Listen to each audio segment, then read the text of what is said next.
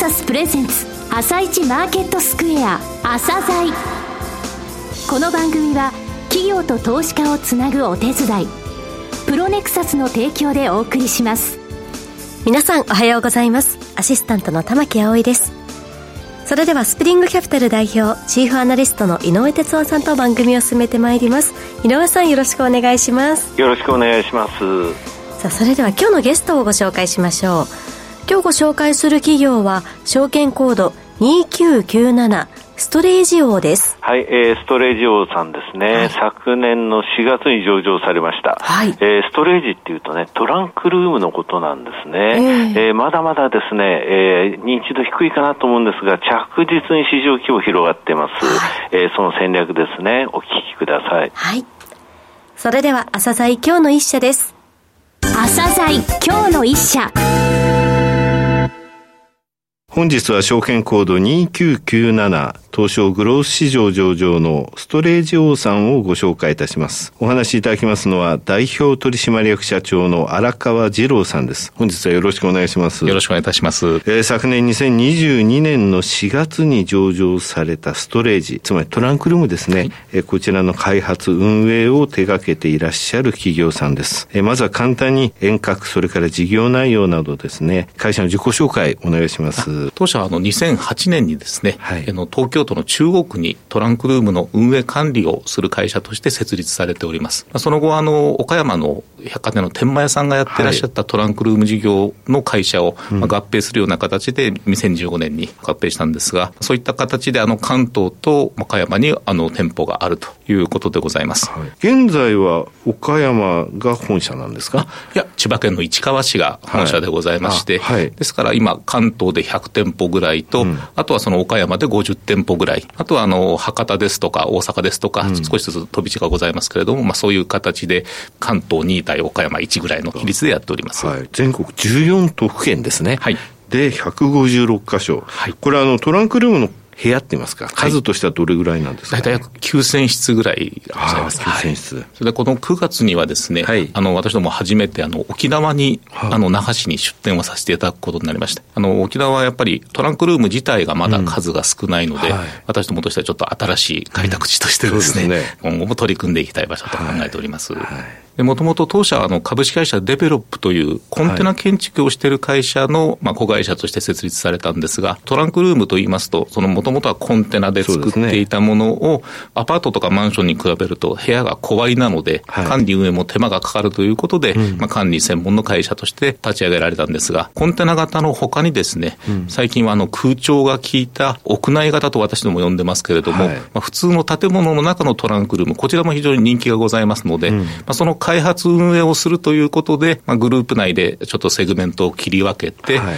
トランクルームは私どもが開発から運営まで全部やるということで、うん、この3年ぐらい切り分けてですね、物件を開発して売る部分が規模が少し大きくなってきて、まあ、30億ぐらいになったので、はい、あの昨年、まあ、上場に至ったと、はい、そんな経緯でございます。これはあの用途って言いますか、はい、どういうお客さんがどういうふうに使い勝手分けてるって、そうですね、あのコンテナ型の方はやはりロードサイドに、あの車が付けられる形で運営してますので、はい、例えば工務店の方が資材をしまったりとか、農家の方が機材とかを置いたり、はい、あとあの、バーベキュー用品とか、あの、はい、冬用のタイヤとか、うん、空調が効いてないケースが多いものですから、あんまり重要なものが置く方はあまり少ないと。一方、屋内型の方はあの空調が効いていて、はい、中に入りますとカーペットが引いてあってですね、はい。まあ、いわゆるクローゼットみたいな感覚でお使いいただけるので、うん、例えばあの冬物の衣類と夏物の衣類を入れ替えるとか、はい、あとはあの本とか、まあ、お人形とかのコレクションを置いてらっしゃる方もいらっしゃいますし、あと最近ちょっと変わった使い方ですと、あの個人であのご商売されてる方の在庫置き場みたいにして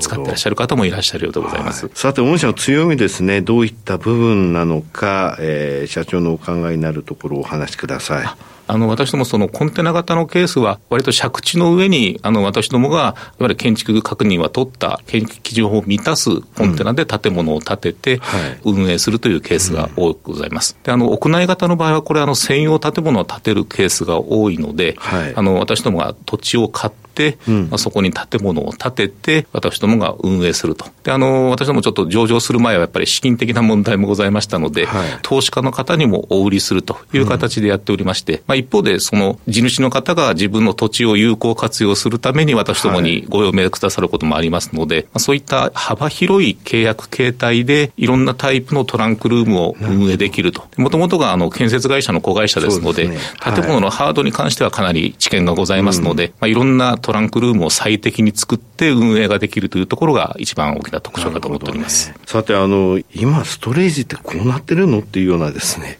いろいろなストレージありましたが、ワインセラーまであると。そうですね。はい、あの、ワインはやはり、あの、本当にお好きな方は、はい、例えば、あの、10本まとめて買って、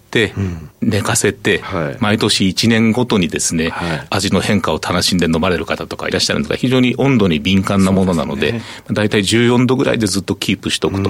ご家庭にも、あの、冷蔵庫みたいなワインセラーございますけれども、まあ、毎日停電の時に困るとか、間違って家族が飲んじゃったとか、そういうことがないように、まあ、専門のワインセラーに預けていただくっていうのが一番安全に楽しめるのかなというところでございます。なるほど。それとあのトランクルームといいますといろんな用途があるんですが、はい、あの私もサーフボード専用のコンテナを作りましてですね。サーフボード専用。はい。はい、ちょっとあの縦が長いので、それに合わせ、形状に合わせて作ったりして。うん、これ当然海のそばはい。で車で来て、あるいは電車で来て、そこからサーフボードを出して、なるほど、ね、サーフィンをされる方に、はい、まあ非常にご好評だったり、うん、あとあのコロナの最中ですね、やっぱりバイクに乗りたいっていうお客様結構増えてて、ただ、大型バイクってなかなかマンションの駐車場とかに置けないので、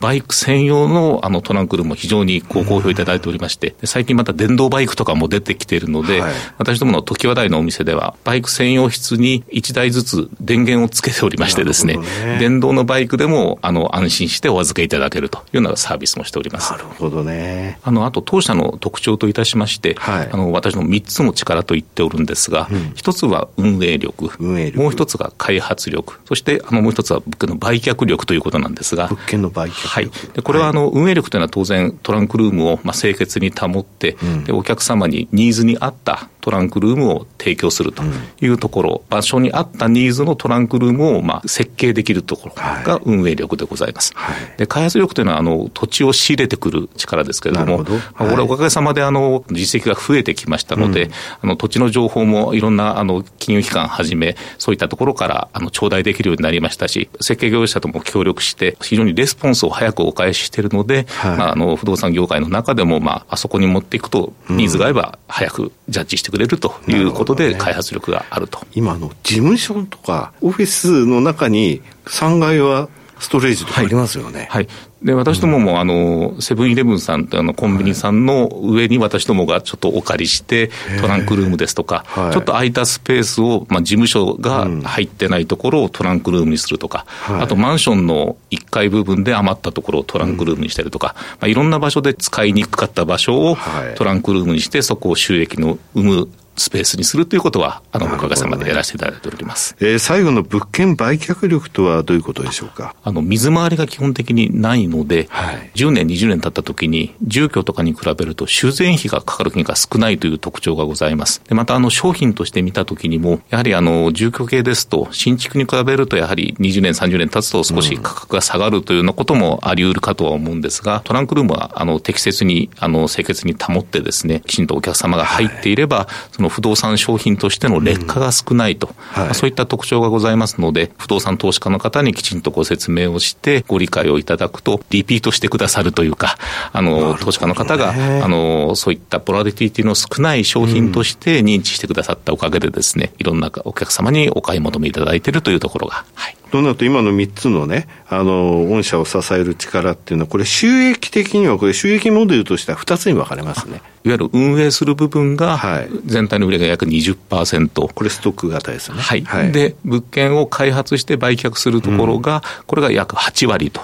いうことで、まだまだちょっと運営の方の、はい、あの収益が少ないのでですね、これからあの私ども物件を開発して、まあ、それを一部できれば自社で保有した形にすることで、うんはい、まあ、運営による収益を高めてですね、企業としての安定性を高めたいと考えております。今、あの、戦略的なお話ありましたが、事業環境どうお考えになられてるか、そして成長戦略ですね、お話しください。トランクルーム自体は今まだ5%程度年間でニーズが伸びておりましてですね、うん、あの、業界全体としてまだ右肩上がりの状態にございます。はい、と申しますのも、やはり、あの、アメリカ等に比べて、トランクルームの世帯普及率というのはまだ日本は1%未満ということで、でねうん、まあ、アメリカの10分の1と、これからあの暮らしの仕方として、その家事はアウトソーシングするとか、うん、そういう生活様式も変わってきておりますし、またあの日本は四季があって、どうしても夏物と冬物の荷物は入れ替えが必要ですので、まあ、ニーズがなくなることはないので、これからも暮らしやすい住宅を自分で作り上げていくためにトランクルームを借りるっていうニーズはこれから伸びると思っております。で私どもとしては、あのそういった